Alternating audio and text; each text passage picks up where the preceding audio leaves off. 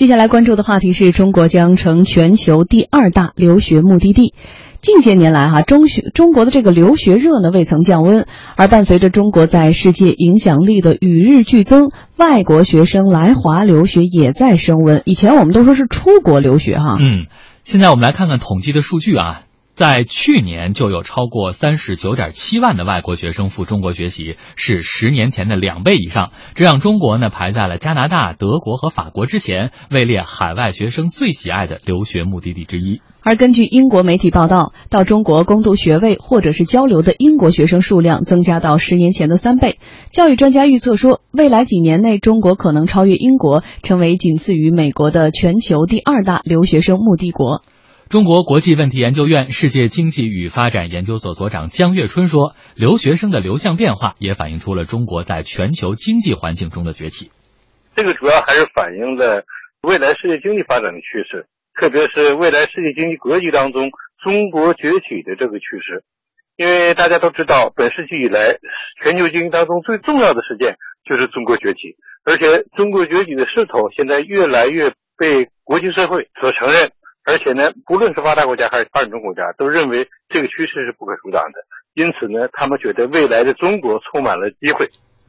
来到中国之后，留学生们对于区域选择有着怎样的偏好呢？教育部数据显示，经济教育资源较为发达的北京、上海、浙江成为吸引来华留学人数最多的前三位。对此呢，二十一世纪教育研究院副院长熊丙奇表示，不仅是当地的教育水平，毕业之后的工作发展前景也是留学生们同样需要考虑的。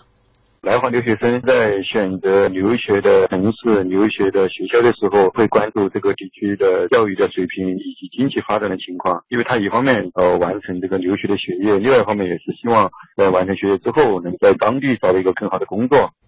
而从生源地来看，来自韩国和美国的留学生占比最高。那么，为什么像美国、韩国这类发达国家的学生反而成为了赴中国留学的主力军呢？对此呢，熊丙奇认为说，不仅要关注留学生的数量，更要看到他们的留学动机。目前来看呢，来华留学生还是都以短期的语言学习为主。我们要看他具体的读短期的韩语学班，还是读攻读学位班。其实韩国的学生到我国来读书，更多的是这个短期的这个研修班比较多。美国的来的也是如此。我们当然可以看到，我国近几年来来华留学的学生越来越多，而且已经成为了全世界第三大留学的输入国。与同时呢，其实我们也要注意留学的质量还要进一步提高。也就是在未来有来自欧美这些高等教育比较发达的国家的一个学生，能够在中国攻读学位。哎，也就是说呢，这些外国留学生来中国啊，更多的是偏于应用技能的语言学习，比较少的是为了学习科学技术或者是人文知识。简单来说，我们的学生去欧美发达国家是为了取得学位，而外国留学生来华更多的是为了拿一个培训证书，基本三个月、半年就走。这也是我们跟发达国家相比，在留学产业方面的一个差距。好，一小段广告之后呢，我们请今天的观察员张毅来点评这个话题。工银荣誉行再度升级，新版网银诚意巨献，工资到账，理财到期智能提醒，资产负债视图化清晰展示，话费流量娱乐出行一站搞定，两亿用户的共同选择。登录工行网站，马上体验。凯美瑞十周年纪念版感恩上市，全系标配 SNS 智能节油启停系统和 VSC 车身稳定控制系统，更有多项装备提升。全国广汽丰田销售店恭迎品鉴。您的每一分投资都是对广发证券的一份信任。广发证券以行业领先实力，用心创造财富价值。广发证券二十五周年，专业、专心、专为您。怕上火，更多人喝加多宝，加多宝凉茶。传承王泽邦清朝道光年间祖传配方，配方正宗，全国销量遥遥领先。怕上火，喝金罐加多宝。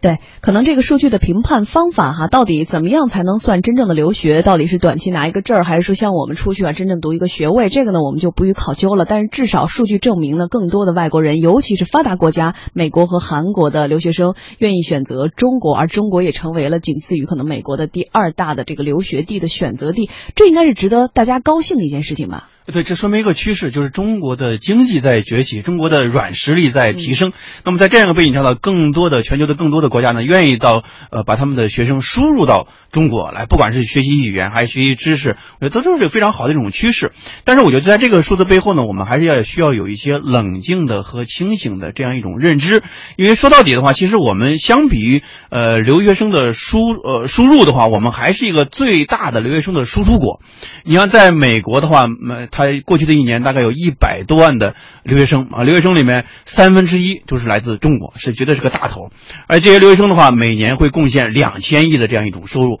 中国的留学生就贡献了六百多亿。所以留学生他他不光是个经济现象，更是一个在呃英美发国家里面极力去争取的一个资源的牌啊。很多很多国家都把这个留学生当做一个资产。啊，当做一个资本去进行一个争夺，很多国家越来越也把这个留学生这个门槛放得越来越低啊。比如说澳大利亚，它今年出台这个新的政策，就是小学生也可以去澳大利亚留学啊。这个政策出来之后，就导致很多的很多的中国的家长们愿意把自己的孩子可能就很小就要送过去，就是留学越来越低龄化。我这是非常值得我们去警惕的一个现象。其实这个留学哈，不仅是对于我们软实力上的一种肯定，呃，另外呢，其实对经济的带动也是不可小觑的。我们来看一组这个数据。嗯，我们首先来看看中国留学生对于欧美国家的经济贡献。以美国为例呢，统计数据显示，留学生为美国经济的贡献每年会超过两百亿美元，其中中国留学生直接提供了超过四十四亿美元的收入。留学经济正在成为美国经济复苏过程中的新亮点。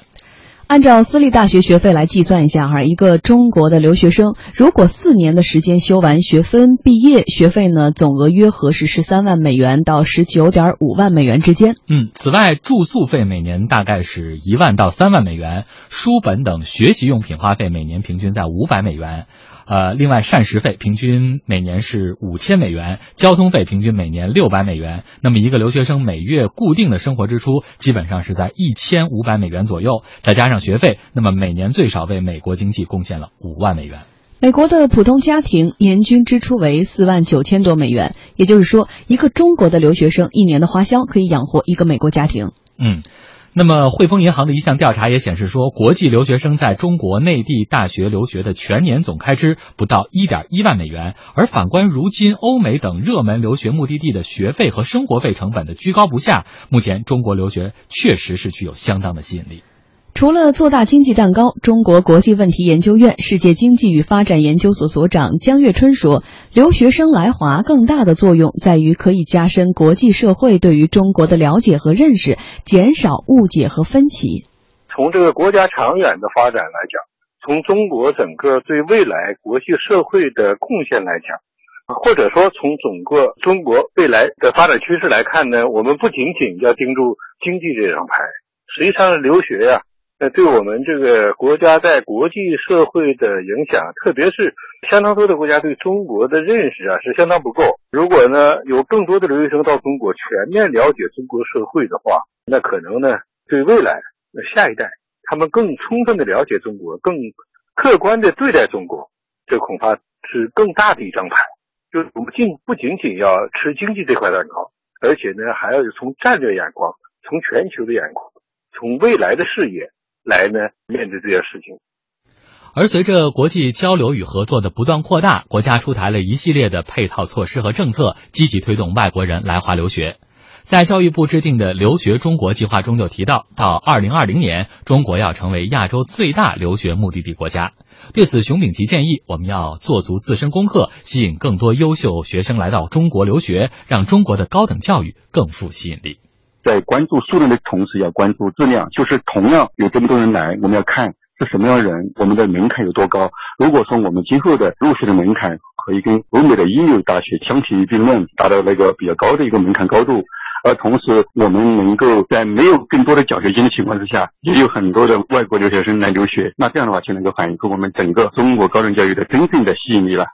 嗯，因为张毅自己本人也是在做很多的对于推动这个国内的学生去国外游学或者是留学这样的项目哈。其实我们可以从另外一个角度来探讨一下，那么多的中国人国人迈出大门去选择留学，到底想要呃，学到的是什么？而我们又反观回来，这么多的外国留学生来到中国选择留学，好像只是选择一个语言培训，这是他们最大的诉求，或者我们现在看到最多人的选择。对，因为你去海外留学或者游学的话，你会感受到真正的走入到国外那种课堂的话，你会感觉到他们的教育的方式和我们非常非常的不一样啊，非常非常不一样。那么我们家孩子去的游学的时候，那那种那种体验是非常震撼的。我看你朋友圈特别的，他没有想到说 美国的教室里面是可以有宠物的，美国的教室是没有 homework 的，只有 teamwork 啊，你要团队完成一个作业，然后一个人发一个 iPad，iPad 里面还有游戏。然后孩子们上课的时候可以把脚放在桌子上，可以随便打断老师的 问题来去提问，这些都是不可思议的。中国学生来说，所以说我们的中国学生，不管你是本科去上还是研究生去上，都是一个非常大的一种震撼。这种震撼的话，它因为它国外风行教育是更多的时候是一种，我打个比方，我觉得国外人教育它更像一种手工作坊生产出的孩子，每一个孩子每一个学生都是不一样的。但是我们的大学培养的都是流水线生产的孩子，基本上都。走进校门的时候差不多，走出校门的时候也差不多啊，都是一种相对同质化的这样一种生产的方式。我去澳大利亚的时候，当时去了几个澳洲的八大名校，基本上全走了一遍。嗯，当时去那个墨尔本大学的时候，我当时哎，他那个校园还非常漂亮，我当时还挺欣赏。但是有一个问题，我就特别的愤怒，愤怒在哪儿呢？墨尔本大学作为澳洲的八大名校之一，它是唯一不承认中国高考成绩的一个世界知名的学校。但是这种情况呢，越来越少了，几乎就很少很少，极少极少。你像法国。他在当时去之前有规定，去去法国呃留学的话，要看你的在中国境内的话，你的高考的成绩啊，比如五百分以上或者多少分以上有这种要求。但是近期他已经把这高考成绩取消了，只要你的法语的成绩 OK 就可以了，就是它的门槛在放低了。就是我们的中国的高考在更多的世界级的大学里面，它能够得到一种认可，得到一种匹配。我觉得这就是代表了我们中国的一种软实力这样一种提升。但是我觉得就是通过这种数字变化之后。我们出国更多时候是一种学历的教育，但是海外的人进来之后，更多的时候是一种语言培训的一种短期的教育。说明什么呢？我们吸引更多的优质的留学生能够在中国的大学里面去读书，拿一个学位。这种情况的话，应该说还是需要一个很长的路要走。在二零一零年的时候，我们国家经济实力超过了日本，成为全球第二大经济体。嗯，那年的时候，我们很几乎全球的媒体都讨论一个问题，说中国经济什么时候能超过美国？但是。一个海外的媒体，他发表一篇文章，他说：“一先不先不讨论这个问题，我们先先问三个为什么？先问三个什么时候？第一个什么时候？就是说什么时候全球的精英愿意把自己的孩子送到中国去读书，而不是中国的精英中产阶呃中产阶层。”把自己的孩子送送到美国、英国、澳大利亚去读书，这是非常深刻的一个提问的这种方式。我们看到中国的优质那些精英们，几乎削尖了脑袋要把自己的孩子送到国外去。我刚认识一个老认识一个老板，他的孩子高中啊，今年的。开学的时候就把送到了德州啊，那个去上高中，那个地方几乎没有什么中国的孩子，就是想就通过这种方式，让孩子能够感受到美式的这种教育。所以说，我觉得就美国教育，龙永图也讲，美国教育它的那种强大的力量，确实是我们拒绝不了的。龙永图当时我采访他，给我讲这个故事，他说他其实内心里面。比较排斥让他的下一代去美国接受教育，但是他的外孙女还是去了美国留学，这是一种不可抗拒。这种不可抗拒就是他这种文化的一种强大。我觉得在文化的软实力方面，我们的提升是一种必然的趋势，我们的强大也是一种必然趋势，但是需要我们做很多的努力和很多的功课。